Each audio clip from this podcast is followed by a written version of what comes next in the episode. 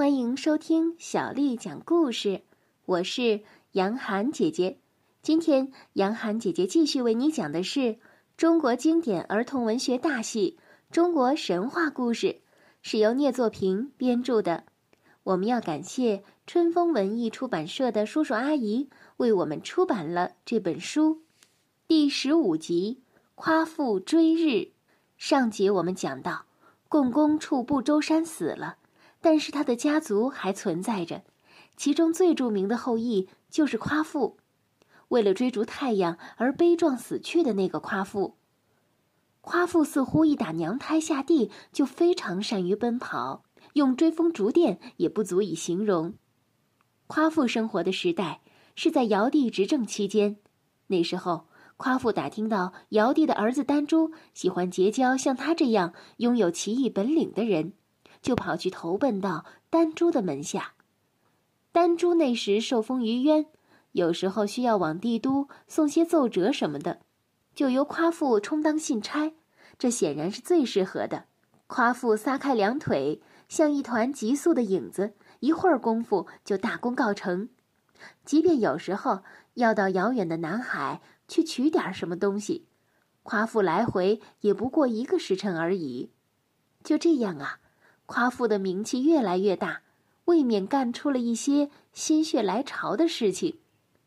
一天，夸父对丹珠和其他的同事说：“他能够追赶上太阳的影子。”丹珠是个最爱热闹的人，反正闲着也是闲着，也想开开眼界，就鼓励说：“如果夸父真的能追上日影，那他一定会重重的给予奖励。”夸父闻言，迈开双脚。就从渊往南追赶，一口气追赶到了湖南郴州。这时还没有到中午，夸父觉得有些饥饿，就在三座山之间支起了锅，煮了些饭吃。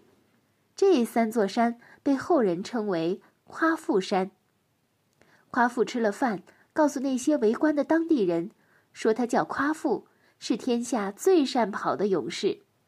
因为追赶太阳的影子而来到这个地方，如果将来有人查问的话，就请他们来作证。围观的人都听说过夸父，就答应了他的要求。夸父继续赶路，这时太阳已经由东南移向了西北。由于吃饭耽搁太长的时间，他已经落在了太阳后面。夸父一路狂奔，一直追到了渝州，也就是太阳降落的地方。终于又追上了日影，但是啊，由于距离太阳太近了，气温过高，夸父十分口渴，连一分钟也无法坚持了。他只得到处找水喝。此地离黄河和渭水不远，夸父跑到河边一阵狂饮，两条河立即断流。可他觉得才喝了几口，还需要喝更多的水才行。夸父想到。北面有一个大泽，广阔上千里，里面的水足够喝。夸父便转而向北，走到了半路上，恰好碰上了治水的大禹出巡。前面是为大禹开道的警卫队长应龙。应龙看到夸父健步如飞，以为是妖怪，怕他伤害大禹，就和他打了起来。两人在路旁一场恶战。由于口渴，夸父渐渐落在了下风。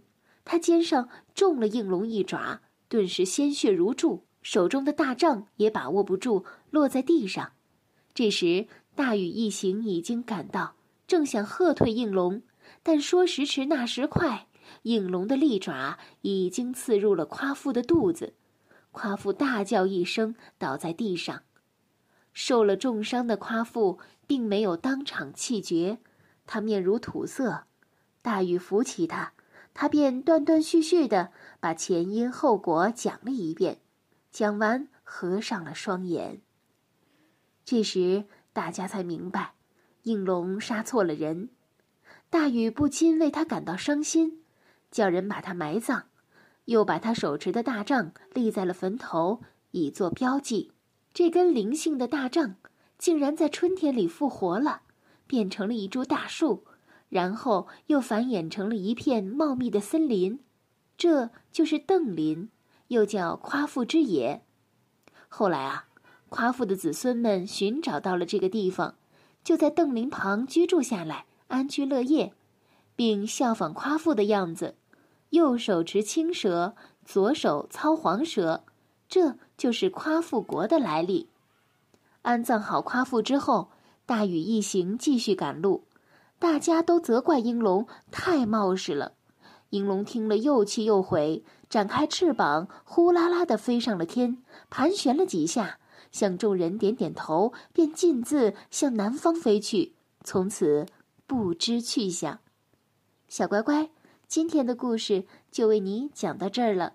如果你想听到更多的中文或者是英文的原版故事，欢迎添加小丽的微信公众号“爱读童书妈妈小丽”。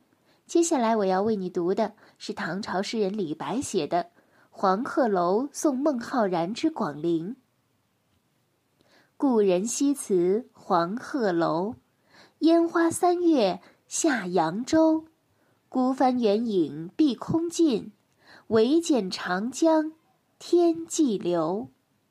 故人西辞黄鹤楼，烟花三月下扬州。